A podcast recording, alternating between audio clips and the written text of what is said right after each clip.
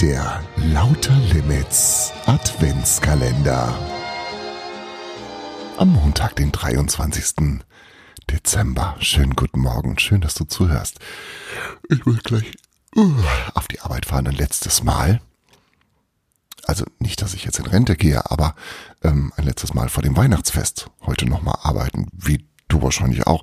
Und ähm, gedacht als Einstieg in den Tag fast das große Finale von ähm, Bruno und seiner Familie und ihren Empfindlichkeiten und Befindlichkeiten und ähm, wie da jetzt, äh, wie geht's weiter bei Lakritz in Lappland. Das war eigentlich, sollte eigentlich die Anmoderation sein. Ich bin auch durch. Ich kann auch, es ist wahnsinnig früh. Ich will erstmal Kaffee trinken. Ich trinke also Energy Drink und ihr hört. Ach, Kapitel 23, los geht's. Kapitel 23 Tapani hatte noch eine Frage. Gibt's Lakritz? Leider ausverkauft, zwitscherte Bifana. Ein gewisser Tapani war da und hat alles aufgegessen. Menno, den verhau ich. Tapani zog eine finstere Miene. Doch die verflog sofort, als Befana ihn zum Party-DJ ernannte. Er durfte jede Musik auflegen, die er wollte. Hauptsache, man konnte dazu tanzen. Tapani schlug einen Purzelbaum vor Begeisterung und entfernte sich unauffällig, um sein Auto fachgerecht zu verstecken, ehe der Weihnachtsmann wieder Alltagslaune hatte. Die übrigen Wichtel ergaben sich in ihr Schicksal und machten das Weihnachtsdorf in null Komma nichts partyfein. Belana wollte die Gunst der Stunde nutzen und schob sich in Brunos näher. Wenn alle glücklich waren, dann würde er ja wohl nicht als einziger weiterschmollen. Aber Bruno drehte ihr den Rücken zu. Es war unglaublich, wie schnell das Dorf zur Partyzone wurde. Mit Punschständen und Gebäckinseln, mit blinkenden Lichtern und Wichtelgekichere. Tapani war längst zurück und kletterte in einem Tempo, das jedes Eichhörnchen von Neid erblassen ließ, auf die Spitze des Weihnachtsbaumes. Mit einer Hand hielt er sich fest, mit der anderen dirigierte er seine Musikauswahl, die er, woher auch immer, zauberte. Niemand schien zu befürchten, dass er den Baum umwerfen oder herunterfallen könnte. Also behielt Bruno seine Sorgen diesbezüglich für sich. Lieber nahm er den Weihnachtsmann bei den Händen und sie galoppierten im Takt der Musik um den Baum. Die Party war eröffnet. Belana tat sich für ein Tänzchen mit Christa zusammen. Sie harmonierten perfekt und die Wichtel wuselten überall durcheinander. Ehe Christian es sich was sah, hatte Befana ihn geschnappt. Sie strahlte ihn an. Na, Christian, bist du noch in Form? Und zu Tapani rief sie hoch. Bitte einmal Tango für uns.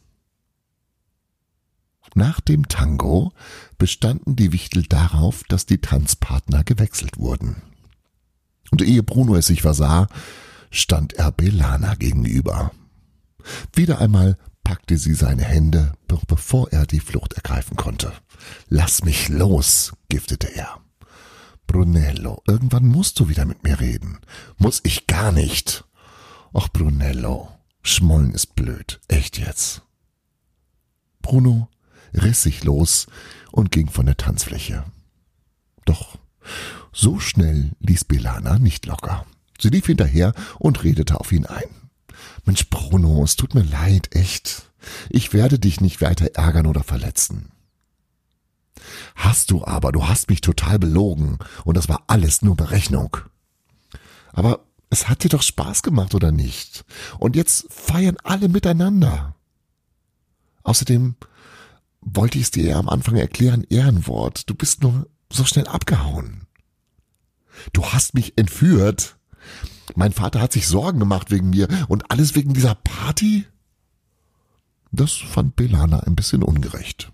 Immerhin hatte Bruno bis eben mitgefeiert. Sie verstand auch nicht, warum es ihn so empörte, dass ihr Plan aufgegangen war. Er hatte doch auch etwas davon. Bruno schüttelte den Kopf über ihre Uneinsichtigkeit. Belana schüttelte den Kopf über seine Sturheit. Was sollte sie machen? Sie hatte ihm schon gesagt, dass es ihr leid tat. Sie hatte versucht, es ihm zu erklären, was sie sich dabei gedacht hatte. Die Party ist mir inzwischen ganz egal, sagte sie. Dass du wieder mein Freund bist, das wäre mir wichtig. Bruno war ein bisschen gerührt, aber das musst du sie ja natürlich nicht wissen. Das sagst du bloß, weil du es nicht beweisen musst. Pelana entfuhr ein Wutschrei. Du bist so stur wie dein Vater und dein Großvater zusammen, Bruno. Ich meine es ernst. Die Party kann mir gestohlen bleiben, wenn wir für zwei dafür wieder Freunde sind.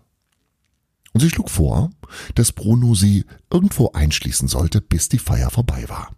In Tapanis Garage zum Beispiel. Das wäre ja dann wohl Buße genug. Bruno überlegte. Wahrscheinlich sagte sie das wirklich nur, weil sie damit rechnete, dass er sowas Gemeines nie tun würde. Er konnte sie doch nicht einsperren, während die Party lief, auf die sie sich so gefreut hatte. Nein, so gemein war er nicht. Dann hatte er eine richtig gute Idee. Wenn dir die Party nicht wichtig ist, dann komm mit. Zusammen liefen sie vom Festplatz weg vom Riesenbaum, vom Punschduft und von den bunten Lichtern. Belana und Bruno mussten den beiden Häuschen am Ufer einen kurzen Besuch abstatten, um sich Schlittschuhe zu besorgen. Und dann konnte sich Bruno seinen Wunsch erfüllen.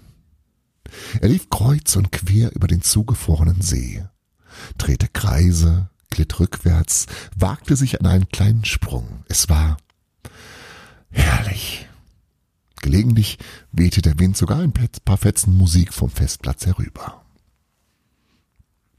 Belana war beeindruckt von Brunos Laufkünsten. Zumindest diese Tradition hatte der Sohn vom Weihnachtsmann also aufrechterhalten. Sie selbst stolperte ungeschickt übers Eis. Naja, Schlittschuhlaufen war eben keine italienische Tradition. Immer wieder fiel sie hin und holte sich blaue Flecken. Das geschah ihr ganz recht, fand Bruno. Aber immerhin bekam er jetzt vielleicht sogar ein ganz normales Weihnachtsfest, wie er es sich wünschte. Wobei, meinst du, sie verschieben echt das Weihnachtsfest wegen dieser Party? fragte er und nahm sie an der Hand, ehe sie nochmal hinfiel. Nein, sagte Belana, wegen deiner blöden Party, Brunello. Und jetzt bring mir bei, wie man rückwärts fährt. Das können wir machen, wenn wir wieder zu Hause sind, sagte er. Jetzt gehen wir erstmal zu den anderen zurück. Nicht, dass sich mein Papa schon wieder Sorgen macht. Sie reihten sich in eine Polonaise rund um den Bauch ein, um den Baum ein, juchzten mit den anderen, naschten Weihnachtsgebäck und Weihnachtsschinken, tranken leckeren Kinderpunsch und gewannen eine Schneeballschlacht gegen Befana und Christian. Dann tauchte am Horizont ein magisches, grünes Licht auf. Noch nie hatte Bruno so etwas Schönes gesehen. Ein Polarlicht, erklärte ihm Belana, und Bruno wurde plötzlich klar, wie gut es ihm hier gefiel. Er wollte wieder herkommen, dazugehören und alle kennenlernen. Und das erzählte er Belana auch. Sie strahlte ihn an. Weißt du was, Brunello?